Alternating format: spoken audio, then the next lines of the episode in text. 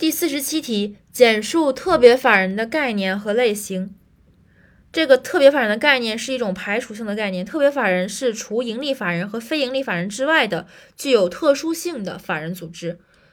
先排它，特别法人是除盈利法人和非盈利法人之外的一个特征，具有特殊性的定性法人组织。它的类型主要包括呃四种。